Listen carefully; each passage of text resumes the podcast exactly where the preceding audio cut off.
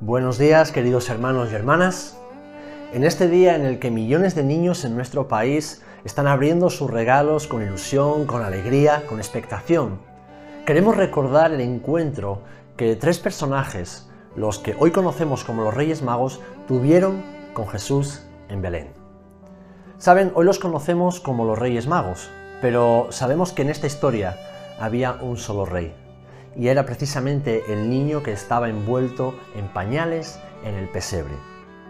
Estos tres personajes eran muy probablemente sabios judíos que, conocedores de las profecías y de todo lo que se había dicho a lo largo de los siglos con respecto a la llegada del Mesías, y siguiendo las instrucciones y las indicaciones de la estrella en el cielo, llegaron a Belén con sus regalos y le ofrecieron adoración al niño. Pues bien, dos mil años después, nosotros los que hemos creído no solamente en ese niño, sino en el hombre que vino a morir a la tierra por cada uno de nuestros pecados, nosotros hemos recibido el mejor de los regalos, y es la salvación. De hecho, en la epístola del apóstol Santiago, en el primer capítulo, versículo 12, leemos que esa salvación es una corona de vida que Dios ha prometido a los que le aman. Pero ¿qué hacemos nosotros con esa corona?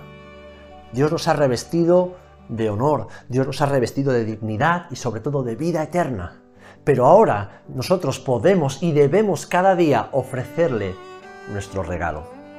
Leemos en el libro de Apocalipsis, en el capítulo 4, versículo 11 y versículo 10 también, que los ancianos que están alrededor del trono se postran y adoran al que vive por los siglos de los siglos y echan sus coronas delante del trono diciendo, Señor, digno eres de recibir la gloria y la honra y el poder, porque tú creaste todas las cosas y por tu voluntad existen y fueron creadas.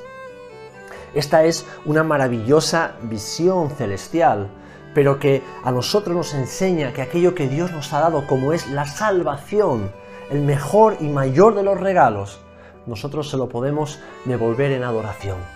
No podemos pagar lo que Dios ha hecho por nosotros, pero sí podemos entregarle el mejor de los regalos cada día de nuestras vidas, y es nuestra adoración. Esto simboliza arrojar nuestras coronas delante de Él. Decir, Señor, tú me has dado la corona de vida, tú me has dado la salvación, tú me lo has dado todo, Señor. Yo te entrego mi adoración.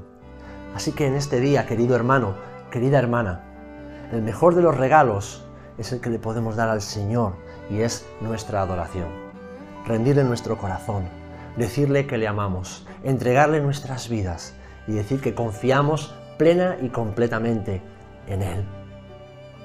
En la historia había un solo rey, el mismo rey que hoy reina sobre todo el universo, que un día vendrá y nos llevará con Él y establecerá su reino de justicia, de amor y de verdad sobre la tierra, ante el cual las naciones se postrarán, toda lengua confesará que es el Señor.